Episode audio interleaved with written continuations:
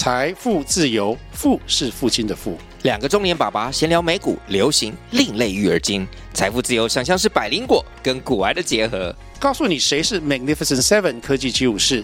你该买瘦瘦比双巨头吗？从马斯克到泰勒斯，从华尔街到好莱坞，我们都追得上。新的一年听新的 Podcast，让我们一起财富自由，富是父亲的富哦。Hello，大家好，我是艾娃，欢迎来到我们的 Podcast 节目。我们的节目叫做《创业地狱火，贵人提灯照》。好的，我们之我们在那个 YouTube 有拍一集，就是我们的 Podcast 节目的第四集，叫做“没钱怎么创业？创业资金申请要点，青年创业贷款一百万好申请吗？”好，我们这一篇影片呢、就是很多人观看，那也很多人在下面留言。那我们这一集呢，就是针对呃粉丝的留言，我们来做一些回复哈。那有一个呃毅哥问说，请问不是要营业半年以上才能申请吗？那没有第一桶创业基金要怎么开始？好，好，他的问题很中肯。那基本上呢，我们会建议。如果你是有心想要申请青年创业贷款的，那你就要先成立你的公司行号，然后好好的运营半年。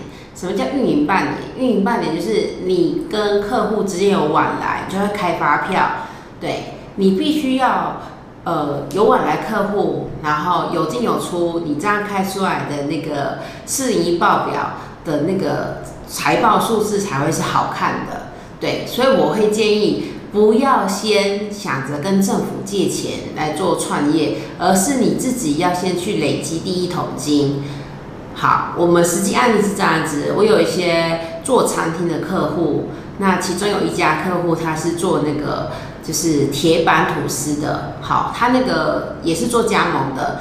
那这个年轻的老板，他让我印象就非常的深刻，是因为他跟我说呢，他大学是读夜校。所以呢，他四年来都在努力的赚钱。好，人家大学一年级就开始在存创业基金哦。读夜校，好，四年毕业了，他好不容易存了二十五万。我说哇，你一个大学生毕业后还可以存二十五万，真的很厉害。那这个年轻人他就说，所以他就跟他另外一个好朋友，一人出二十五万，凑到五十万，他们就是去加盟一个早餐店餐车。的一个品牌，然后呢，为了要省钱，这两个创业家员工就是他们两个，所以他们非常的有默契的、有热忱的去招呼每一个客人。那他们的一面在哪里？一面是说，他们一开始在做生意的时候就有做很多功课。第一，他们在新竹是租不起好的店面，所以他们只能选比较边缘地带的那个路面去找。他们的店，那他们的策略是每一天都会有很多人会经过宝山路去竹科上班，也選擇非常好，他选在宝山路跟西大路的交接处，所以呢，他们早上开店的时候就会很多人要上班跟送小孩上下学，所以那边的人流是非常好的。所以呢，这两个年轻人他们没有请员工，他们自己就是员工。好，我觉得这个是非常好的一个。就是创业的特质，就是自己亲力亲为，其实比较可以把品质顾好。好，那这两个年轻人呢，他们都觉得，哎，他们既然承租了这个西大路的店面，也许他们下午就可以做另外一个，也许是卖鸡蛋糕，或者是做其他的不一样的吃的，这样子他的店面就有分上午、下午都可以充分运用。所以像这个年轻人，他真的很了不起，他就是。实打实的自己存钱，然后去做创业的基金这样子，对，这个是我觉得成功率更高，因为他会知道每一分钱都是自己辛苦去赚来的。对，那我们在那个呃影片下面留言，就很多人都会感觉他会想说，先去跟政府借钱。你以为一百万那么好借吗？No，他会去看你这一年。的市盈报表，然后去看你有没有办法在未来的这几年去偿还你借的这个贷款，所以你根本不可能借到创业贷款一百万，因为如果你的营业项目不是那么的稳定获利的话，也许你真的只能借三十万。对，他会借你钱，主要是看你的行销的那个企划书。比方说你是要卖东西，那你就要很详细的写说你卖东西，呃，你是自己委托他人制作，那会有委托他人制作的代工的费用，或者说你自己就是生产制造商，那你为了生产这个商品，你可能还要去采购你的生产器具。那采购生产器具做出这个东西之后。东西量产出来后，你要做哪些行销方案去促销出去？所以你以为计划书那么好写吗？就是你要真的去认真的想想，东西做出来要怎么样去卖出去，而且要两年内一定要卖出去。所以我觉得有，我知道坊间有一些代写青年创业贷款公司，他会保证你一定拿得到。那当然是有特殊关系，但我我会觉得说，你今天要出来创业，你就要血本无归的这个。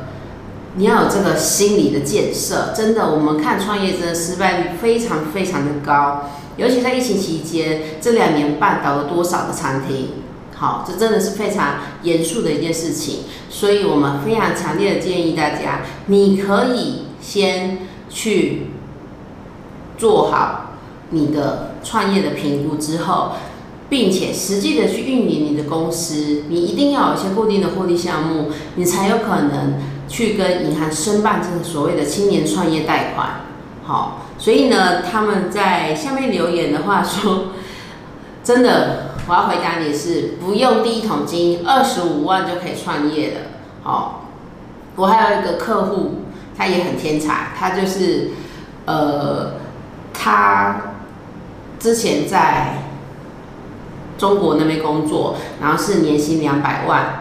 结果呢，他就想要回台湾。后来他就想说，回台湾，他想要开创一个自己的事业。所以呢，他就灵机一想，就在虾皮上面开始去贩售一些商品。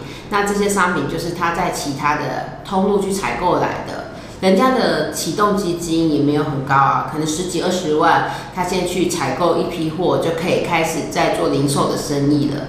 所以所谓的创业这件事情跟钱，我觉得没有太多的关系，跟你的想法有很大关系。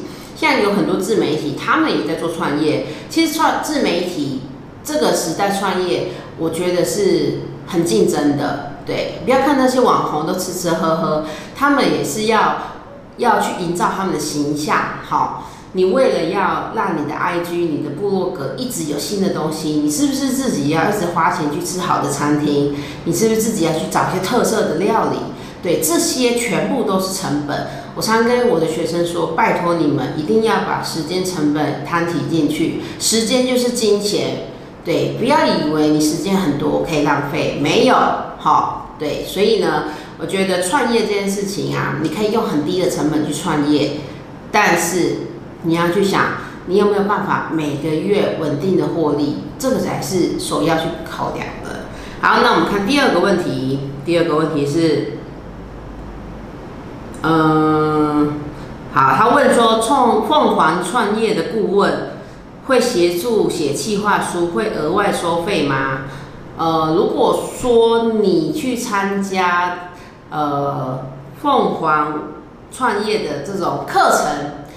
对，就我知道他们的课程是要要去上他们指定的一些课程，那可能里面会有一些资源可以去指导你，好。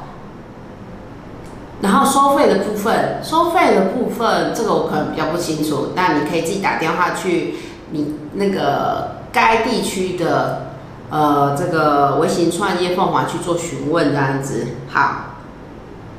然后呢，有一个人说。如果没有公司，也可以申请创业贷款吗？当然不可以啊！你又没有公司，对。好，再来是创业贷款能当周转金用吗？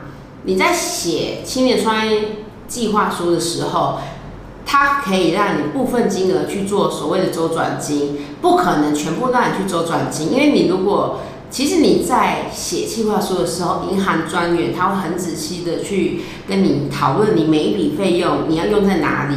对，千万不要想说用青年创业贷款拿出一笔低利率的钱再去投资，我觉得个人非常不建议啦。对，你要做企划书，就是要比较诚实的去做这件事情。对，银行的行员他会很清楚，你这个人是不是有心创业，还是你只是要借这笔钱去做他的用途？我觉得这个是很重要的部分，可以当做转金。好，好，那有一个韩寒问说，路边摊也能申请吗？只要你有公司行号，好，只要你有四零一报表，你都可以去申请所谓的青年创业贷款。